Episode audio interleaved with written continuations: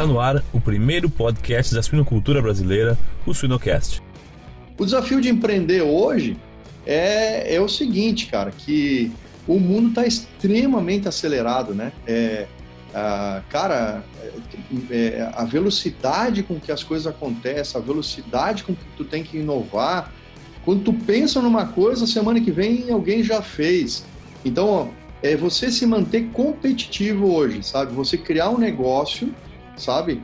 E, e você ser sustentável.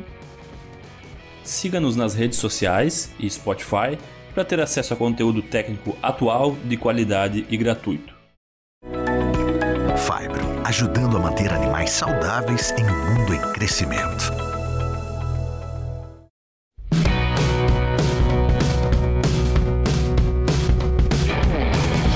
Pessoal, meu nome é Jamil Facim e o Suinocast só é possível através do apoio de empresas que apoiam a educação continuada na suinocultura MSD Saúde Animal, EveryPig, Fibro, Ouro Fino e Seva Saúde Animal. No episódio de hoje, temos o prazer de receber o criador da Agnes, Everton Gubert. Everton, seja muito bem-vindo ao Sinocast. Oi, Jamil. Prazer todo meu estar com vocês, né? Eu que acompanho o trabalho de vocês desde o início, né? Já, já participei até de um episódio uma vez com o Márcio. Então, para mim é uma, uma honra estar aqui conversando com vocês e trocando umas ideias. Exatamente, exatamente. É, participou mesmo. Eu estava tava checando aqui nas, nos nossos históricos e tem um episódio contigo. Te agradeço novamente. Sei que a tua agenda é, é, é, muito, é muito apertada e acho que é muito bom a gente ter esse, essa, esse compartilhamento de ideias, não só numa, num âmbito científico, técnico, teórico, mas também em empreendedorismo, tecnologias. Everton, para iniciar, assim, poderia te apresentar? Eu, eu, eu geralmente pergunto qual que é a tua trajetória na suinocultura, mas eu sei que tu não é veterinário, por exemplo.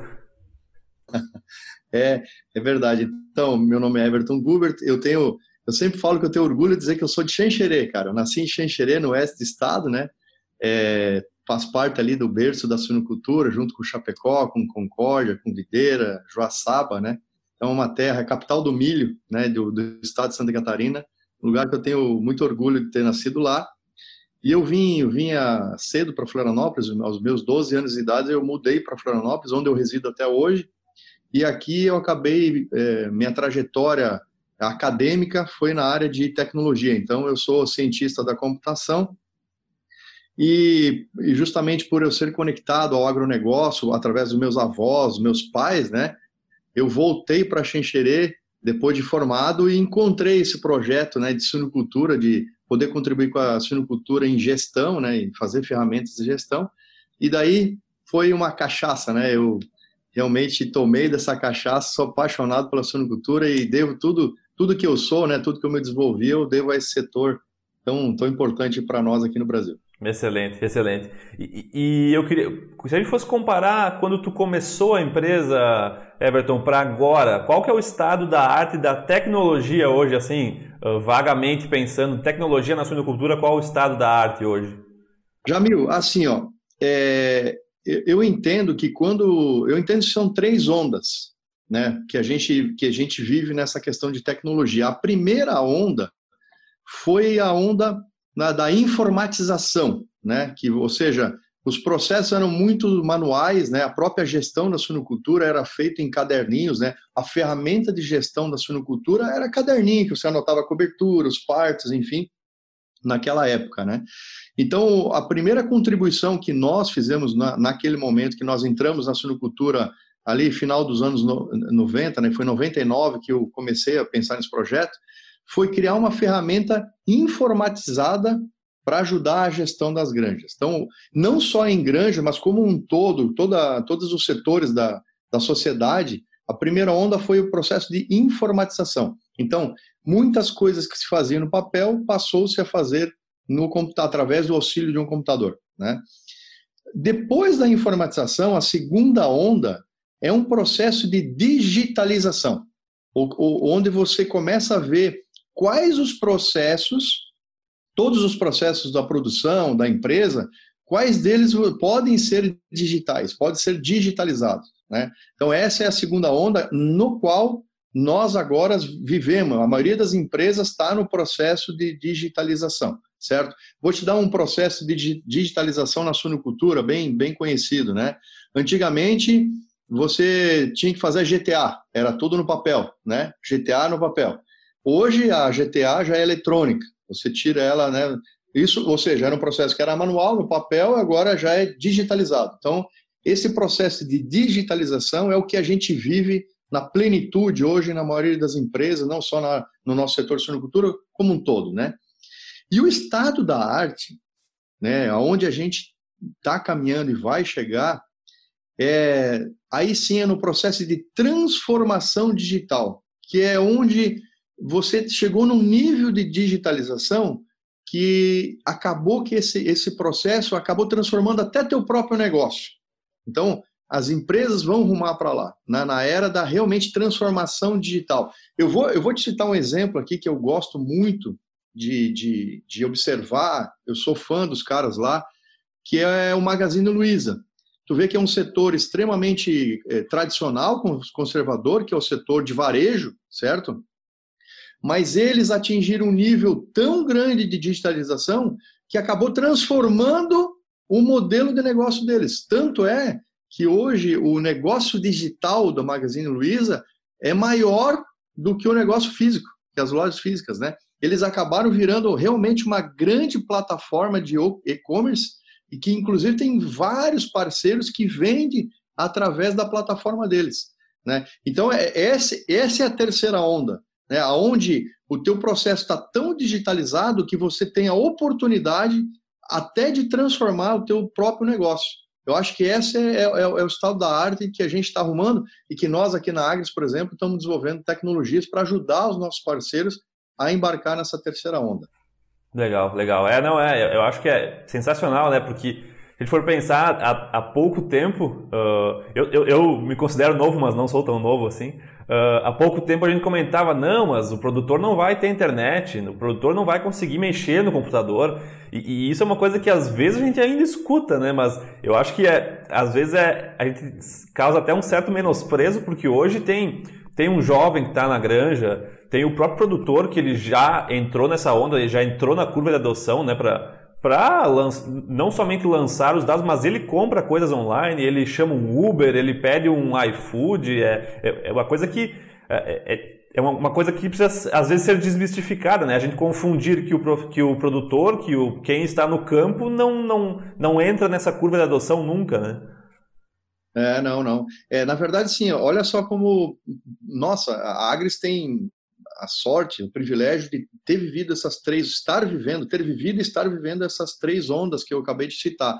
Então, por exemplo, isso fazia sentido quando a gente começou, né? Porque nós mesmo, a gente, putz, uma, das coisas que eu mais me orgulho como empreendedor, eu mais coisas que eu mais me orgulho foi ter ajudado a suinocultura a entrar no processo de digitalização, porque Jamil, eu é, particularmente, pessoalmente, fui comprar centenas de computadores junto com os meus, com os nossos clientes, né? Eles não sabiam comprar computador. Eles pediam ajuda, tá, Everton, eu gostei do sistema, eu quero estar aqui em casa, mas cara, eu nunca comprei um computador. Então, naquela época, a gente tinha que comprar um computador. As pessoas ligavam o computador pela primeira vez, né? E a molecada da maioria dos nossos clientes eram meninos jovens, era é, tipo crianças, crianças de dois, três aninhos, né? Os mais velhos tinham oito e nove, né? Esses caras cresceram. Né? E uma coisa que contribuiu fortemente para o processo da adoção de novas tecnologias foi a questão da internet e foi a questão do smartphone. O smartphone que puxou toda essa revolução. Né? Hoje, você sabe, Jamil, todo mundo tem um smartphone hoje, né? E os aplicativos estão aí. Quer dizer, é, e eles são muito fáceis de usar, muito fáceis de você. Então, todo mundo, por exemplo, cara, o WhatsApp foi uma, um, um dos aplicativos que mais contribuiu para a digitalização. Que eu, eu, bom, a minha mãe é um caso, né? Minha mãe tem vai fazer 74 anos agora, né? Imagina, 74 anos, cara. Pô, ela, é, ela era colona lá do interior, a minha mãe não sabia nem falar nem português, ela falava italiano, né? Então tu imagina, naquela época não tinha nem luz na casa dela, né? E hoje eu vejo ela usando o WhatsApp, ela usa o WhatsApp assim como se fosse nós, assim, uhum. sabe? Manda carinha, manda rostinho, manda brincadeirinha. Então é isso, é, é, é, essa questão do smartphone, eu acho que ele foi o grande é, responsável por acelerar essa adoção da tecnologia e realmente hoje não dá para dizer que ah, o produtor tem dificuldade. Não, justamente por causa do smartphone, acho que todo mundo hoje está na era já da, da digitalização. Perfeito, perfeito. É, e, e Everton, o que, que tu vê assim como se a gente fosse traçar um paralelo de desafios que tu teve na época uh, e desafios que as pessoas que tentam empreender hoje uh, uh, e eu digo assim, mais pensando na nossa área, né, a suinocultura, que às vezes tem uma certa, uma certa não preconceito, mas uma certa ideia de que, ah, porque o produtor está no campo, é difícil da tecnologia e tal, esses, essas, essa, esses jargões, mas o, quais foram os principais desafios na época que tu iniciou o empreendimento e, e para quem inicia um empreendimento hoje, por exemplo, o que, que, que tu vê como desafios? É, é já, é, a Agnes vai completar 20 anos o ano que vem, né? Em, em, abril de 2021, a gente completa 20 anos de fundação da empresa. Uhum, uhum. Eu comecei um pouco antes, em 99, mas a, a empresa a Agnes foi, foi constituída em 2001. Então já se vão 20 anos, né, Jamil? Passou, nossa, e passou muito rápido, meu Deus, parece que a gente começou ontem, sabe? E é uma vida já, né? Então, claro, já se passaram duas décadas e, obviamente, que o ambiente que a gente vive hoje é completamente diferente daquele ambiente de, de outrora, né? Quando a gente iniciou, justamente por causa da tecnologia. A grande novidade, o que mudou muito mesmo, é, é, é a, é, a internet mudou o mundo, né? Conectou todo mundo, conectou os computadores, conectou as pessoas. Então, na, na minha época, quando a gente começou, a adoção da tecnologia estava começando. A gente, eu lembro que a internet, por exemplo, só tinha na cidade e era uma internet de escada. Não sei se tu te recorda, não sei muito bem a tua idade, Hamilton, é muito novinho, né? Eu me recordo. Eu recordo da internet de escada e conectava, fazia aquele barulhão. E, de, né? e depois da meia, depois da meia-noite, porque era mais barato. Né? Exatamente, depois da meia-noite que era mais barato. E Então, assim, eu acho que o grande desafio na nossa época de empreendedor da área de tecnologia era justamente que ninguém conhecia tecnologia. Era, tu tinha que realmente ser um evangelizador, cara. Tu tinha que mostrar, tu tinha que ligar o computador pela primeira vez. Não tinha internet, então você imagina que a gente tinha que fazer atualização do software é, no Brasil inteiro, porque não, não, tinha internet. Como é que tu faz isso, cara? Então, é, ou seja, o desafio era muito da parte de infraestrutura, né? A gente, cara, a gente suou demais, a gente, nossa, você não imagina a força que a gente teve que fazer para rodar aquele negócio naquela, naquela época, né? É, e hoje tu, hoje tu dorme, tu dorme e acorda com o software atualizado automático no celular, né? Justamente, hoje o software, né, agora a gente, por exemplo, lançou a nova plataforma, o S4, né?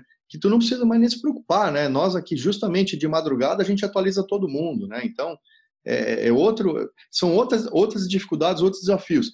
O desafio de empreender hoje é, é o seguinte, cara, que o mundo está extremamente acelerado, né? É, a, cara, é, é, a velocidade com que as coisas acontecem, a velocidade com que tu tem que inovar, quando tu pensa numa coisa, semana que vem alguém já fez. Então, é você se manter competitivo hoje, sabe? Você criar um negócio, sabe? E, e você ser sustentável. Você você, é, que nem nós aqui implantamos, né, cara? A gente, a gente tem uma metodologia de inovação, a gente tem uma fábrica de inovação aqui. Cara, para tu atingir esse, esse nível de maturidade, para você se manter inovando sempre, eu acho que é uma grande dificuldade. Porque, assim, lançar um negócio, cara, a, a criatividade humana nunca vai cessar. Né? Então sempre vai ter coisa boa, nota. Tá. Agora, sustentar isso ao longo dos anos, inovando, incrementando, se reinventando, cara, eu acho que hoje está mais difícil do que antigamente, porque a velocidade, por exemplo, assim, é, antigamente, tipo, três anos era uma eternidade, tu entendeu? Cara, três anos, desculpa, é, três anos, né? Justamente era é, as coisas não mudavam muito em três anos, né? Era justamente uma eternidade. Hoje, três anos parece que passou 20 anos. Porque, cara, o que é, o que as coisas mudam em três anos, sinceramente, parece que você viveu uma década. Antigamente, não, três anos né, era tempo pra caramba. Então, eu acho que esse é um desafio de quem, quem empreende hoje, é manter, é, ser sustentável ao longo do, do, do tempo com inovações. MSD, sinônimo de prevenção e segurança para garantir a qualidade da produção de suínos. MSD a ciência para animais mais saudáveis. Perfeito. E tu falou uma, tu falou uma palavra que é uma coisa que a gente uh, uh, acredita que é um pouco do segredo dos negócios, a gente acha que ajuda muito o nosso negócio, que é a criatividade, né? Uh, eu, eu, não, sei, queria saber a tua visão sobre criatividade em termos de, de, do empreendedor mesmo ser criativo ou dele ter pessoas que, que têm a ideia diferente e que talvez. Porque nem sempre a pessoa que é criativa ela executa, tem uma taxa de execução alta, né? O, o como que que se faz esse balanço numa equipe, né? De tu ter as pessoas que executam muito bem, as pessoas que, que são que viajam e têm ideias maravilhosas, e também uh, linkar essa questão de tecnologia e campo, né? Suinocultura, né? Como equilibrar uma, uma construção de uma equipe assim? É, eu, eu vou ser bem honesto. O, o empreendedor, ele, ele quando ele quando você é empreendedor, naturalmente você já é um cara meio criativo, meio ousado, meio visionário. É, é meio que uma característica, faz parte né, da, da, vamos lá, é, do estereótipo de um, do empreendedor que ele tem nele uma parte criativa muito, muito aflorada, né? E, e, e, e, graças a Deus que o mundo é assim, né? nem todas as pessoas são iguais, né? Mas o, o, tal do empreendedor é um bicho diferente, cara. Não é que ele seja melhor, é que realmente ele puxa essa questão da inovação, da criatividade. É uma, é uma, é uma questão inata dele, né? Você, inclusive, pode desenvolver isso, mas tem muita gente que, sabe, é, é, é aquele cara que tu olha assim, cara, esse é o típico do empreendedor. E pode ver que de, se tu olha um cara que tu diz assim, esse é o típico cara empreendedor, pode ter certeza que tu vai notar nele que ele é um cara criativo, né? É uma dificuldade você criar um time de criativo. É difícil, difícil, difícil, sabe? É, não são todas as pessoas que têm essa capacidade, né? Agora, eu, na minha opinião, é, tem um, pouco de mito né, nessa questão do, do, do, empreendedor visionário, criativo e tal, porque, na minha opinião, eu acho que é o seguinte, mais importante que isso é você entender de pessoas, entender do teu cliente e entender de dor do teu cliente. Na minha visão, assim, nós aqui, por exemplo, tudo que nós fizemos na Agres foi olhando para o nosso cliente. O nosso cliente, o cliente fala para você, sabe? É, só que você tem que estar pronto para escutar, porque o cliente fala da dor. E o que é ser criativo, na minha opinião? Não precisa ser um cara, sabe, que nasceu abençoado. Na minha opinião, assim, empreender é resolver questões, resolver problema né? Uhum. E aí o cliente te fala, eu tô com essa dor. Então a, a, criatividade, na minha opinião, vem de você escutar o mercado, ler, escutar o que o teu cliente precisa, porque ele tem problemas. E aí você vai lá e resolve esse problema. Automaticamente você ali você pode usar a criatividade para resolver o problema de uma maneira mais inteligente, mais, enfim, mais rápida. Mas acho que vem muito disso, sabe, Jamil? Porque as pessoas confundem essas coisas, né? É, porque confunde empreendedor visionário, que acho que é importante, tem que ter tal, tal, mas como manter, como criar um time? É difícil. Agora, é mais fácil você criar um time que sabe escutar. Então, por isso que uhum. aqui o treinamento, muito no nosso treinamento aqui, é, é, é treinamento em escutar o cliente, escutar o que ele está falando. Ouvir, porque a, a, a todo o input para nós criarmos aqui vem dos problemas do nosso cliente. Eu acho que esse que, na minha opinião, é o grande desafio. Excelente, não, é excelente mesmo, é. É, a gente, e, e, e isso se vale até para fechar negócios, né? Porque o, tu, tu, simplesmente ser criativo, mas não estar alinhado a, em ser o remédio para o problema da, do cliente, não, não, não, não vende, não, não, não faz uma empresa se sustentar, né? Não, olha, tu acabou de falar uma coisa. Aí, na verdade, a gente confunde com o inventor. Exato. Mas vem cá, mas a tua invenção, ela foi criada em cima da solução de um problema ou não, do, tu inventou da tua cabeça? Antigamente o mundo era muito assim, né? A gente empurrava as coisas para os consumidores. Hoje não. Hoje você tem que, na verdade, ser puxado por ele. Ele vem com a demanda, vem com a dor, e aí sim você usa a criatividade para resolver um problema dele, né? Porque assim, ó, de nada adianta você criar as coisas se elas não resolveram algum problema real. Se, eu costumo dizer aqui, eu uso muito, o pessoal sempre fala, essa frase do Everton é típica, né? Se você se você é, é, você tem que mexer o ponteiro do teu cliente, ou seja, fazer ele andar para frente. Se você criar algo que não mexe o ponteiro, ele não vai pagar por isso, ele não vai comprar. Eu acho que as empresas estão aprendendo cada vez mais é isso, ouvir os clientes e resolver problemas reais que façam diferença no dia a dia deles. Sim, sim. Não, perfeito, perfeito mesmo, Everton. Uma questão engraçada que mais vendo no nosso cenário, ah, o médico veterinário recém-formado, é muito difícil ele, é, porque a gente já, o veterinário, o zootecnista, ele meio que já tem uma trajetória padrão traçada, né? É ele se formar, fazer um estágio numa agroindústria, trabalhar atendendo granjas, daí de repente ele vai para uma área comercial e daí ele, ou ele cresce nessa agroindústria e ele se aposenta e era isso, né? Por isso que eu digo que, que a, além de tudo, o, o, o, empreendedor ele tem, ele tem os traços de, de tomador de risco, né? Coragem, entre outras coisas que que, que e, e, confiança, né? Ele tem que ter uma autoconfiança para entender que ele está trazendo uma solução para o mercado e fugindo daquela. Não, não é nem uma zona de conforto, daquela trilha de conforto, né? Da trilha. Mas, cara, tu quer ver uma coisa para os nossos amigos veterinários que estão nos ouvindo, né? Que são fantásticos. Eu conheço vários maravilhosos, tenho muitos amigos, graças a Deus, veterinários, né? Aliás, tem gente que acha que eu sou veterinário. Então, tem muitos clientes, muitas pessoas com quem eu convivo, eu disse, pô, Everton, tu, tu fizesse veterinária onde? Eu disse, não, cara, não fiz veterinária, não. É porque do tanto que a gente acaba conhecendo do negócio, né?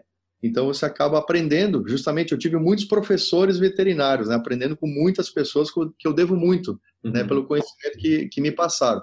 Mas uma coisa que eu podia deixar é, aqui de, de presente, uma contribuição para os veterinários, é que eu vejo o seguinte, é, tu falou agora uma trilha, né? Que realmente eu, eu, eu tenho clareza dessa trilha também, concordo totalmente contigo. Mas um ponto que eu, que eu vejo que eles podem ter uma oportunidade de mudança de olhar é que é o seguinte: o veterinário ele foi capacitado, treinado na, na, na vida acadêmica dele a olhar para o problema, a resolver o problema. Mas ele não foi treinado para entender a causa do problema. Eu acho que isso é, isso é, uma, isso é uma mudança que faz toda a diferença. Eu, o veterinário adora que tem uma diarreia para ele abrir o leitão, e aí ele vai lá e dá, e dá não, então vamos entrar com tal antibiótico, tal ação. É pronto, eu solucionei. Cara, três meses depois, dois meses depois, volta o mesmo problema. E, e, e, e na verdade, sim, ele, não, ele só está digamos assim, eu vejo que às, vezes o pessoal está enxugando gelo. Uhum. E, na verdade, para ele resolver o problema, ele tem que entender a causa daquele problema, que a maioria das vezes, eu posso te garantir, Jamil, a maioria das vezes não tem nada a ver, aquilo é consequência do problema. Então, eu vejo os nossos colegas atuando na consequência do problema, eles acham que aquilo é o problema e resolvem aquilo lá. Mas eles não resolveram o problema, resolveram a consequência do problema. Então, acho que uma oportunidade para o nosso veterinário é mudar o olhar para ir para a causa do problema, certo? Que às vezes a causa do problema de uma diarreia, por exemplo, é alvo de cobertura. Não tem nada a ver com a diarreia. É alvo de cobertura desbalanceado que encheu uma maternidade, não tinha que colocar as fêmeas e deu. E aí não teve como fazer o vazio sanitário. Deu. Então, assim, o problema não está ali. Ele está tratando a consequência que é a diarreia, mas a causa foi o alvo de cobertura. Tu tá me entendendo? Exato. Então, assim, exato. assim, essa pequena mudança de olhar, eu acho que vai fazer toda a diferença na carreira dos nossos queridos amigos veterinários. Certamente, certamente. E, e, e eu vejo que uma outra coisa, tu falou, a gente é muito treinado para isso. Né? Eu, eu, eu, conversei semana passada com o professor Roberto Guedes e ele falou muito isso. A gente tem que uh, não ir para a grande atender um chamado já pensando qual é o antibiótico que eu vou usar. Tem que ter uma outra forma de pensar. E uma outra coisa que acontece muito com a gente é, é, é, é a gente ser um pouco uh, uh, muito local, assim, a gente pensar muito na creche, a, a esta fase da creche, e não pensar no sistema como um todo e seja para causa de problemas como para custo, né? O custo de produção né? envolve todo, por exemplo, como tu falou agora, é um problema na creche, por exemplo, relacionado a, a cobrir fêmeas demais e, ou, ou não atingir, ou, ou, cobrir fora da semana de cobertura, essas coisas que, que geram leitões uh, menores, mais novos ao desmame. E, e às vezes a gente é muito, muito local, né? muito fechado para achar que o problema é alguma bactéria desta fase. Né? Exatamente. Então, assim, a, a, questão é o famoso, a famosa visão sistêmica, né? Uhum, visão uhum. do todo, a visão holística do negócio que eu acho que é uma coisa que a nossa parte da academia poderia melhorar nesse sentido para capacitar as pessoas com mais visão sistêmica. Já pensou estar no top 1% da suinocultura? Acesse academiasuina.com.br e invista no seu conhecimento.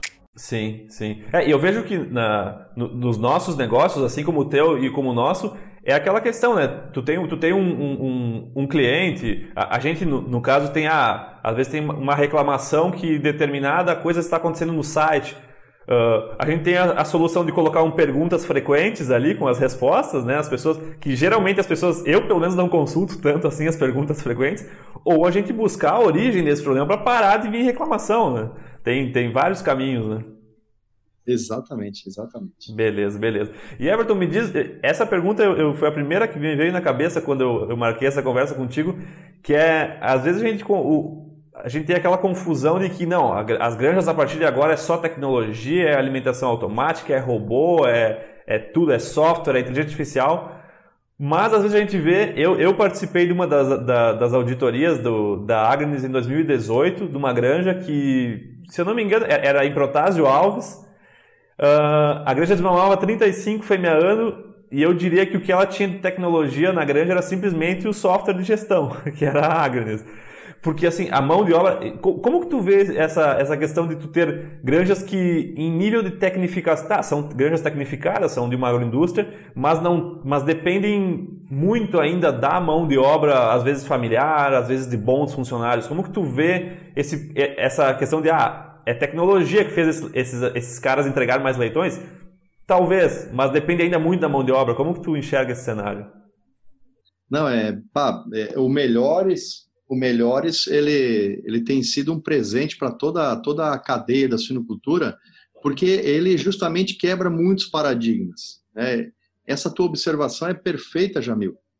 Uh, a gente tem, cara, centenas de exemplos né, de granjas é, realmente que não tem tecnologia de ponta, né? Eu estou falando em termos de estrutura, né? Uhum. Parte estrutural da granja, né? e entrega um desmamo para caramba, desmamo bem, a leitão pesado, né? qualidade de leitão mesmo, né? Ao passo que temos granjas com uma estrutura nova e tal, tal, tal, e não passa de 30, né? Ah, aliás, em termos de tecnologia, Jamil, vamos ser honestos, né? A gente está no que tem de melhor no mundo, né? O que tem de melhor de nutrição, o que tem de melhor de sanidade, o que tem de melhor de genética, tu concorda? A gente a gente, a gente tem a, a, a, parte, como a gente fala, os insumos, hoje, cara, o que a gente, a gente tem o que tem de melhor no mundo. As empresas, pode ver as empresas que a gente, que a gente tem aqui, são as melhores do mundo. Então, assim, é, de novo, né, é, num processo produtivo e produção animal, cara, o tal do ser humano faz muita diferença, né? Sempre vai fazer diferença, faz muita diferença, né? É, é um, a suinocultura é um processo produtivo, é um processo de montagem, né? Você monta o leitão para depois desmontar ele. Aliás, toda a produção animal é isso, né? Você monta o animal para depois desmontar no frigorífico. É um processo, é uma linha de produção, né? Então, é, é justamente você acabou de falar de uma palavrinha mágica, né? É, eu, eu, o que eu noto é impressionante, assim, ó, é, é, granjas cujo gestor, o gerente, o dono, a equipe, principalmente o gerente, o dono tal, tem uma visão sistêmica, sabe? A visão do todo, sabe? E, e, e, granjas que não tem, que o cara é focadinho só numa parte, num estágio. Outra coisa, né? É, é, as granjas estão cada vez maiores, né, Jamil? Você sabe disso, Sim. são unidades cada vez maiores e cada vez tem mais gente trabalhando lá também, né? O número de funcionários, apesar das automações, é um número grande, né? Tem grande que tem mais de 150 pessoas trabalhando. Então, meu amigo, é, a arte de mexer com o ser humano, né? Então, o, o, gerir a suinocultura hoje é muito mais complexo do que gerir a suinocultura do passado, como era muito familiar, né? Mão de obra muito familiar, onde tu tinha ali, ali era tudo controlado, mas, cara, como é que tu gerencia é, times inteiros, como é que tu motiva, como é que tu engaja, como é que tu capacita essas pessoas, né? Então, na minha visão, o grande segredo ainda é, é totalmente nas pessoas, né? Capacitar as pessoas. Aquele, aquele, é, nós, nós criamos um triângulo de ouro da gestão aqui na Agnes que a gente a gente justamente falou assim, é, é, para diferenciar quem tem um processo de produção por excelência, o que, que eles têm? Eles têm informação de qualidade, porque se tu não tiver informação né, numa, é, numa escala tão grande de produção, se tu não gerir a informação, você está perdido, né? Então tem que ter informação. Eh, pessoas, né, liderança e pessoas capacitadas e metodologia, metodologia de trabalho, né? Então foi isso que nos inspirou, inclusive, a criar o pensamento mais um, que é o nosso método, né, de levar as grandes ao máximo potencial produtivo, né? Uhum. Que é o que harmonizar tudo isso: informação, pessoas, liderança e metodologia de trabalho.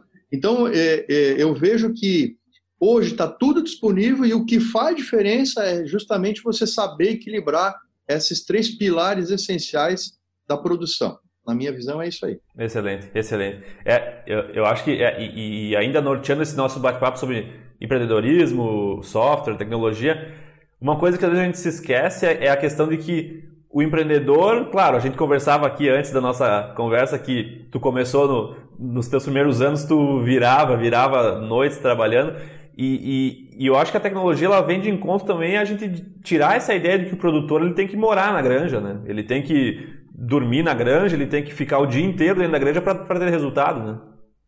Exato. Não, acho que assim, a tecnologia ela vem para dar qualidade de vida para nós, né? É um meio, é uma ferramenta. A tecnologia é uma ferramenta. Pô, antigamente o pessoal não tinha que carpir, né? Com, com, né? Eu, eu fiz horta com a minha mãe, cansei de fazer horta com a minha mãe com enxada, né? Então, antigamente, a minha mãe fazia a lavoura inteira com enxada, com pica-pau, né? Para uhum. plantar milho. A minha mãe conta as histórias, meu falecido pai também conta. Então, assim, o que, que mudou? Hoje, o que mudou é que, cara, tem ferramentas, tecnologia que chegou ali, tem um trator que faz isso ali, né? Tem uma furadeira hoje que é. Então, isso, ou seja, a, ferra, a, a tecnologia é ferramenta para facilitar e trazer qualidade de vida para o ser humano. Agora, de novo, se não souber usar a ferramenta, não serve para nada, né? Vai ficar lá se não souber usar de forma adequada. Gestão, por exemplo, né, Jamil? Cara, é, o S2, o S4 hoje, cara, tem tudo ali, cara. Tudo que tu imaginar tem ali. Agora, se tu não souber interpretar aquela informação, né, e tomar uma decisão em cima daquela informação correta, né, e para a informação estar tá correta, tu tem que coletar a informação correta, fazer as anotações corretas, não serve para nada. Quer dizer, um S4, aí você vai lá só digitar, para dizer, ó, eu tenho as coberturas digitadas. Mas se você realmente não utilizar aquela ferramenta, não serve para nada. Então a ferramenta hoje, ela serve justamente para trazer qualidade de vida para o produtor, né? E, e, porque os filhos que estão tocando a granja é, é diferente do, do, dos pais no passado, né? Os filhos não querem mais passar alguns perrengues, né? Que uhum. o pessoal passava no passado. Pensa no leite, né, cara? Tem que, tem que ir lá fazer, ordenhar no frio, né? Três vezes por dia, Cara, não existe mais isso. Hoje tem as ordenhadeiras ele, ele, ele, ele, automatizadas, né? Tem até robô hoje que faz ordenha, ordenha nas vacas. Quer dizer, ninguém mais quer passar frio, geadas, ok?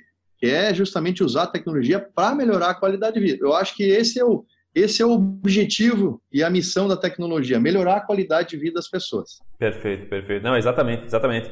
E, e uma coisa, eu conversava também esses dias com um amigo meu que a gente a gente, ah, na, na, na pós-graduação, a gente trabalha muito com análise de dados e tal. E se for parar para pensar, os dados é, é, são o patrimônio de uma empresa, de uma empresa, de uma granja, de uma agroindústria, porque ali tem muita informação que, claro, se devidamente bem coletada e devidamente bem analisada, dá para se tirar excelentes informações. E, e, aí que entra, que eu acho que entra também um, um, capítulo da tecnologia na suinocultura, que é a questão do machine learning, inteligência artificial, né? Como, como que tu vê, assim, a, é, a, é, a inteligência artificial podendo auxiliar, assim, em tomadas de decisões, seja num sistema ou numa granja? Legal. Não, então, puxa, Jamil, tu tocou num assunto muito legal, até para a gente esclarecer para as pessoas, né? Porque Exato. geralmente, assim, ó, existe uma curva até tem uma, tem uma, tem uma empresa, uma consultoria, uma grande consultoria americana que se chama-se Gartner. Não sei se tu ouviu falar. Conheço, aham. Fantástica. Ela, ela cria métodos, cria conceitos, né? E um dos conceitos mais legais que a Gartner criou até hoje foi a curva de inovação, né? ela, ela, ela desenhou é, é, é, Hype Curve, é uma coisa, é o nome dessa curva. É. Então, é, é curva de, de inovação. O que, que ela fala ali? Fala que assim, ó, a, a, a gente, né, nós, o, o ser humano, ele é o seguinte: primeiro momento começa a se falar em tecnologias, inovação, né? Começa a falar palavras, como você acabou de falar, né? Inteligência artificial, machine learning, né? Pô, tudo que a gente vai ter no futuro, IoT. Então a gente pega e, e, e, e quando a gente começa a ouvir isso aí falar na televisão, um programa de televisão explicando, ó, oh, tá chegando isso aqui, a gente vai lá para cima na, na crista da onda da expectativa dessa tecnologia. Nossa, a hora que e a gente começa até a replicar, que nem papagaio, né? Agora nós vamos ter machine learning aqui, nós vamos ter deep learning aqui na nossa empresa e tal. Mas, na verdade, ninguém sabe o que, que é na prática mesmo, né? Por exemplo, o blockchain, né? É, que o pessoal conhece através da criptomoeda. Mas blockchain é uma tecnologia, não é? Ela é aplica... A criptomoeda usa a blockchain para existir. Mas o pessoal fala em blockchain, mas o pessoal sai falando, não sabe o que, que é realmente, efetivamente, né? Aí quando o pessoal começa a vir os primeiros exemplos, tal, o pessoal vai aplicar, não dá certo. Aí vai lá para o vale da desilusão, né? Puta, esse troço não funciona. Então, quantas vezes na tecnologia, na suinocultura, a gente aderiu rápido a uma tecnologia e ela não estava realmente pronta ou com exemplo, e a gente foi para o vale da desilusão. Esse troço não funciona, né? Uhum. Eu lembro, na época ali da, da, da questão do, do é, dos créditos de carbono, né? Todo mundo colocando, né? Biodigestor e tudo. E, de, e, depois, no final da história, cara, eu não conheço ninguém que ganhou um checão lá do crédito de carbono, né? Aquela promessa toda. E aí o negócio não presta, né? Quantas tecnologias foi queimada aqui no Brasil também, que foi adotada lá fora, e aqui é diferente. E quiseram adotar a mesma tecnologia europeia ou americana aqui no Brasil, e não deu certo, e a tecnologia não funciona. Não é que a tecnologia não funciona é que tem que ser adequado. Então, nesse esquema de machine learning, na verdade, cara, a gente está engatinhando, né? E o que, que é machine learning, né, para o pessoal entender? Na verdade, é o seguinte: machine learning nada mais é que o seguinte: é o velho e bom é, estatístico, né? Então, tem um cara que é estatístico e ele tem uma capacidade de processar aquilo. Só que agora é, a gente tem computador que tem uma capacidade nossa, milhares de vezes maior que só um ser humano lá estatístico. E ele tem uma capacidade de, de fazer a estatística eh, num banco de dados gigantesco, né, que um ser humano não, não, ia, não ia ser capaz de fazer. Então, na verdade, o tal do machine learning nada mais é do que a gente criar algoritmos dentro do, do computador, dentro da programação, que faz o papel do, do estatístico e que consegue correlacionar um banco de dados gigante e aí tirar insights lá de dentro. Mas tudo isso tem que ser programado, tem que ter algoritmo, e o mais importante de tudo, isso só funciona quando você realmente tem um banco de dados gigantesco e histórico. Porque é o mesmo conceito da estatística. Estatística com poucos dados não é, não é conclusível, né? Você não chega à conclusão. Você vai dizer assim, cara, não dá para afirmar isso, né? Uhum. É, a gente sempre fala, não está dando correlação. Por quê? Porque não, não tem dados suficientes. Como, como é, para funcionar o machine learning e tal, você precisa realmente de um banco de dados gigantesco, com histórico, certo? E principalmente com uma boa programação para que ele ensinar ele a pensar, né? Porque nada, nada mais é do que um algoritmo que tem que ser ensinado a pensar. Mas, ou seja, a gente está engateando, Jamil, nesse mundo, vai vir coisas maravilhosas pela frente. Nós aqui, por exemplo, temos uma unidade só de data science, né? Olha, do pouco que a gente conseguiu estudar até agora, digamos que a gente só está engatinhando, a gente vê que vai vir coisas extraordinárias. A nossa plataforma, por exemplo, ela já está preparada para a gente alcançar esse estágio aí, né, de insights que a própria plataforma vai poder te mandar lá um, uma notificação no teu celular, ó, dá uma olhada nisso e não vai acontecer isso aqui. Uhum. Então é um mundo que a gente está começando e vai, vai, vai, é um mundo bem interessante que vai vir pela frente. É como, dando uma analogia, é como se nós estivéssemos na época da internet de escada. Tu entendeu? Então tem muita coisa, água para rolar para a gente chegar ao ponto de dizer assim: minha empresa, minha suinocultura roda com inteligência artificial. Uhum, uhum. Sim, sim, sem dúvida. É, e, e, e, eu vejo muita. Algumas universidades trabalhando muita modelagem né, na questão de epidemiologia e doenças, né? Eu acho que esse é o grande pulo do gato, porque e, e volta aquele papo que a gente falou, né, de, de ah, do veterinário pensar muito no antibiótico que ele vai usar mas daqui a pouco, se ele consegue ter uma análise robusta de, de, robustos dados históricos, ele consegue predizer surtos, essas coisas. Eu acho que vai ser essa grande, talvez essa seja um, um dos próximos passos aí da tecnologia para. Eu, eu, vejo muito nessa questão da, da sanidade, né? Sem dúvida. É, são dois passos que eu acho que vai acontecer, né?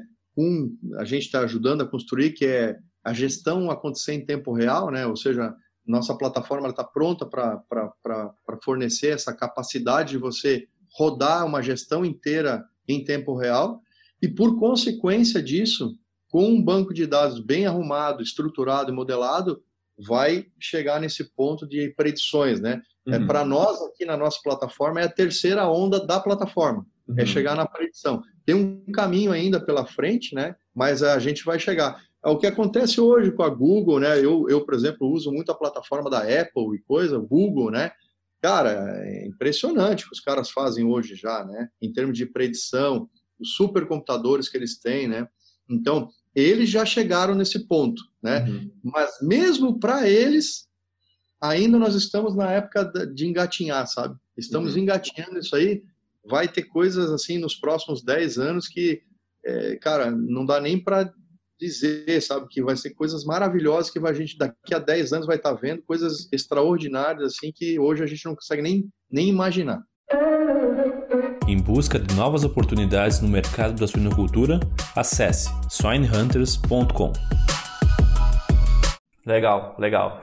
Everton, para fechar uh, o nosso bate-papo, a gente viveu um ano talvez muito atípico, né? Uh, os mais antigos talvez viveram mais do que uma pandemia, né? Mas provavelmente nós só vivemos uma, né?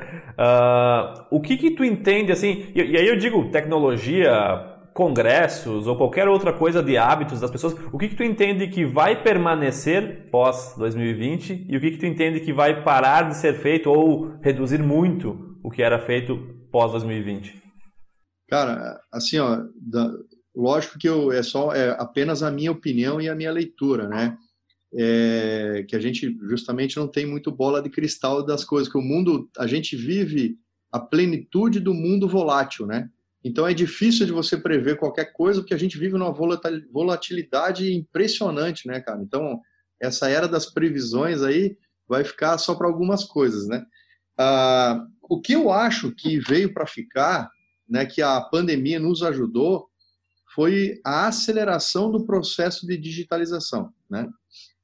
Então você veja que uh, tinha muitos clientes nossos, por exemplo, cara, que não, não gostava de fazer reunião como a gente está fazendo agora aqui, uma call, né, uma videochamada e tal. Uhum. Não, não, não, de jeito nenhum, não iam fazer. Até alguns presidentes de algumas cooperativas que nunca não fizeram, né? E hoje estão fazendo e viram que ninguém morreu. Então, o, a, o uso da tecnologia né, para resolver certas coisas que não precisa ser realmente é, físico, né, presencial, eu acho que isso veio para ficar. A gente está vendo quanto, que, quanto de benefício está trazendo, porque as reuniões estão sendo super objetivas, né? É, não tem deslocamento, não tem custo, é um monte de custo foi reduzido. Eu acho que isso aí, essa parte de adoção do mundo digital, ele foi acelerado com a pandemia e isso veio para ficar. E outra coisa que eu fico super feliz, né? Até processos do governo. Um monte de processos do governo, tá? Que era totalmente cartorário, por papel, né? E tal, é, foi digitalizado. Então, pô, olha o quanto que o nós, como nação, como Brasil, é, seja, desburocratização, é, que não não estava acontecendo por votação na Câmara, acabou acontecendo, cara, na porrada, né? Teve que fazer essa desburocratização desburocratização. Até difícil essa palavra. Então, eu achei isso fantástico, tá? O que eu acho que, cara, é, vai voltar e não tem jeito, só estamos esperando vacina e coisa. Cara, os nossos encontros, nossos congressos, né? Eu acho que não é a mesma coisa online, tá? Porque é, quando nós somos muito de trabalhar, né, Jamil? Todos nós, o nosso setor é, é, é, é muito de mão, mão, na massa, né?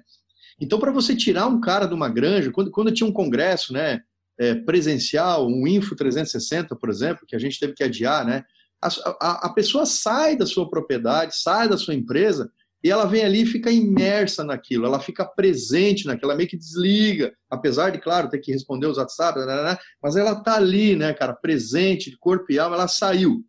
Você fazer um encontro como info, para mim não faz sentido fazer online, porque, cara, o cara não vai assistir, ele, ele vai, se ele não sair da granja, não adianta, vai surgir um propino para ele resolver. Então, acho que esses congressos, encontros, eu, eu acho que isso é difícil de substituir, sabe? Essa, essa, principalmente o nosso setor é muito sinestésico, né? Os abraços que a gente se dá e coisa, todo mundo se gosta, né? Acho que a, gente, a maioria das pessoas, graças a Deus, vive em harmonia, é, trabalha em prol do setor. Quando tu vê aquele cara lá da genética, da nutrição, o teu parceiro lá da indústria, o cara da cooperativa que tu não via um tempão, o cara da granja, cara, o, o carinha da granja lá que começou contigo, que tu vê que ele cresceu, hoje ele é gerente, quer dar um abraço nele e tal. Eu acho que essa parte eu acho que vai, não vai, não tem como mudar, na minha opinião. Acho que tem que voltar. Tá todo mundo morrendo de saudade. Eu, por exemplo, estou morrendo de saudade de um monte de gente, né? Então, eu acho que isso aí, eu acho que acontece. Nem tudo que acontece fisicamente, o que eu quero dizer é isso. Nem tudo que acontece fisicamente pode ser mudado para o virtual. Há uma boa parte das coisas, talvez a maioria sim, mas tem coisa que é insubstituível. Então, na minha visão, esses encontros, o Info, por exemplo, nós não vamos abrir mão de fazer ele presencial. Então, talvez a gente não vai conseguir fazer o ano que vem porque não tem vacina, porque tem um risco. Mas assim que tiver liberado, cara, a gente vai voltar a fazer presencial, porque a gente não abre mão que seja feito presencial. O Melhores, não. Melhores, que é o prêmio, até dá para fazer virtual, foi muito legal, o mercado foi um sucesso, o pessoal parabenizou. Mas o Info, por exemplo, não tem como fazer, na minha opinião, virtual. Exato, exato. É, é eu, eu, vejo que, na nossa opinião, é, é, um soma o outro e depende muito, né? Bem como tu falou, né? O Melhores talvez teve um alcance uh, que vocês nunca tiveram, né? Eu me lembro que eu, eu, eu, eu tinha assistido uma vez num congresso e agora todo mundo pode assistir do YouTube na sua casa, né? Como se fosse um happy hour ali, tomando uma cerveja, assistindo, jantando. Isso acho que é muito legal, né? E uma coisa que até para fazer o link com o que a gente conversava no começo sobre criatividade, né? Quando a gente fez o, o Swino Talks, a gente pensou realmente isso, né? A gente precisa fazer as pessoas prestarem atenção. Então, transformar um congresso que era a primeira edição, então não tinha, não tinha edição presencial, mas transformar uma, uma edição presencial em online não é simples. Não é tu, tu, tu fazer o gancho para ter as pessoas prestando atenção, não, tem, não perdendo na lista de prioridade, não perdendo na lista de prioridade é, é, é complexo, né? É Então, por isso que o formato, o formato vai dita muito se ele consegue ser online ou, ou presencial, né? Eu, sem dúvida, né? Mas assim, ó, mas por exemplo, é, o posicionamento de vocês foi muito interessante, inteligente. E eu acho que assim tem espaço para tudo, né? Exato. O, então o, o Talks naquele formato, talvez ele, esse é o formato dele, tu entende? É, então assim tem espaço para isso. O pessoal vai dizer, pô, nosso evento online é o Suíno Talks, ah, o evento presencial é o IFO. Alguma coisa nesse sentido. Não estou falando que uma coisa exclui a outra. Mas, mas por exemplo, no nosso caso do Info é muito muito presencial, assim, muito o acolhimento que a gente gera, a experiência que a gente gera presencial, ela é difícil da gente poder gerar a mesma coisa na, na, na parte. É, eu, vou te, eu vou dar um exemplo, vou dar um exemplo. Agora na, enfim, aqui na Esteio ali na, na, na a Expo Inter. A Expo Inter. Como é que tu vai? Tu tá me entendendo, cara? Não, não tem, tem como, como, Não tem não como. Tem como. Não, não, não tem como você reproduzir a experiência de uma Expo Inter ao vivo. Não, não tem como. Agora a Aerotier também, o pessoal vai fazer né, virtual. Não, não, como é que vai ser, cara? É não existe. É. É. Então, eu tô falando assim, não é uma verdade para tudo, mas cada caso acho que tem, tem que ser analisado nessa, nessa parte. Exatamente. Não, muito bom, muito bom. Everton, para fechar, a gente sempre fecha as entrevistas com, com um tom tirando um pouco da área da suinocultura. Como a nossa conversa não foi só sobre suinocultura, eu tenho uma pergunta para te fazer que é o que, que tu ainda tem vontade de fazer na vida que tu não fez até hoje? Ah, o que, que eu tenho vontade de fazer na vida que eu não fiz, cara? Nossa Senhora! Puta, eu já plantei árvore, eu já tive filho, eu já escrevi um livro, né? Eu me, me, realizo como empreendedor, né? De, de ter criado uma empresa é, que é um exemplo de inovação, é um exemplo de cultura, um exemplo de, é, de comportamento, como exemplo de uma empresa que dá certo trabalhando de forma correta, sem jeitinho, né? Eu tenho orgulho de, de ter a, a oportunidade, a confiança dos clientes que a gente que, que eles têm em nós, cara. Então, assim, eu tenho bastante coisa que, que, que, que, eu, que eu lutei minha vida inteira e sonhava, né? Ter uma empresa como eu tenho, que nem a Agres, eu, eu alcancei. Tenho um filho maravilhoso, é, enfim, a gente fizemos, fez, fizemos um projeto que mudou a vida das pessoas. Então, cara, eu tô tão abastecido disso, Jamil, que é difícil de, de, de talvez voar, cara. Eu, eu, um dia eu quero pilotar um avião. Acho que isso aí é uma coisa que, pô, tá, agora tu me cutucou aqui e faz um tempo atrás ali que eu falei, cara, eu quero pilotar um avião, né? Eu eu gosto de, de eu gosto de velocidade, gosto uhum. de, de, carro, gosto de motor, gosto de corrida, essas coisas. E, e também gosto de pilotar um barquinho. Agora eu quero pilotar um avião. Acho que é uma, uma coisa que eu não fiz ainda, pensando só em mim aqui no meu prazer, né, e tal, né? Que Exato. para a sociedade, enfim, já, já fiz bastante coisa. Eu acho que pilotar um, pilotar um avião acho que seria uma coisa bacana, acho que eu quero fazer sim. Show de bola, show de bola. Não, exatamente. É, essa pergunta é, é realmente para isso, né? Porque às vezes a gente tem, a gente para para pensar em coisas que a gente fez, e, mas o que, que eu quero fazer, né? A gente, e, e é uma pergunta que, que incomoda, né? Porque a gente já começa a pensar, bah, mas será que eu consigo? O que, que eu preciso para fazer isso? Mas é, é bem aquela questão de colocar a meta e ir atrás. É, o meu sonho grande, meu sonho grande mesmo é um sonho coletivo, né? É levar o propósito que a gente tem na Agres aqui no Brasil, na América Latina, para o mundo todo, né? A gente está tendo a oportunidade de fazer, começamos a fazer isso, né? Uhum. Esse é o meu sonho grande, né? De, de fazer, contribuir com o mundo que a gente pode contribuir aqui na América Latina, né? Esse é o meu, esse é o meu, meu maior sonho, assim, né, cara? De, pô, ter pessoas que recebam o nosso, assim como acontece hoje na América Latina, né?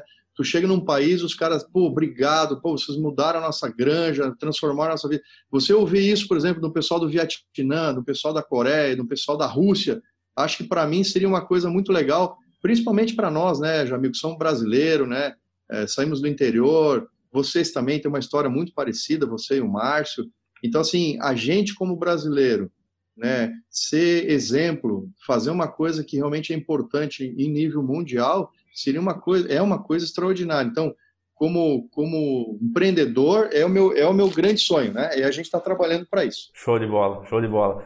Não, seria, seria fantástico e vai ser, vai ser fantástico sim, eu tenho certeza. Everton Gubert, muito obrigado por, essa, por esse nosso bate-papo. Tenho certeza que foi uma coisa. Foi, foram conhecimentos e insights para todo mundo que nos escuta. Prazer mesmo te receber aqui. Um grande abraço, Everton. Não, eu que tenho que agradecer, você, Jamil e o Márcio. Eu, eu, eu sou fã de pessoas que fazem acontecer, que mexem o ponteiro da vida das pessoas, né? E vocês são dois empreendedores um pouco mais jovens que eu, né? Eu me, eu me coloco, eu, vejo, quando vejo vocês, eu, eu lembro de, de, quando eu comecei. Então, vocês estão de parabéns. É, quero dizer, Jamil, é, eu já falei para o Márcio, né? Já tivemos, tempo atrás, batemos um papo aleatório, eu e ele, foi mais de uma hora e meia conversando tudo que vocês precisarem da minha parte aqui. Aliás, a gente tem feito isso para toda a sociedade, né? Quando eh, nós aqui não temos segredo, o que nós precisamos é, contribuir, compartilhar, nós estamos à disposição, porque se for ajudar as pessoas a mexer o ponteiro delas, cara, estamos tamo junto. Então, conte sempre conosco e a gente sempre está torcendo por vocês, tá? Muito obrigado. Da mesma forma, podem contar sempre conosco. Grande abraço. Um abraço, até mais.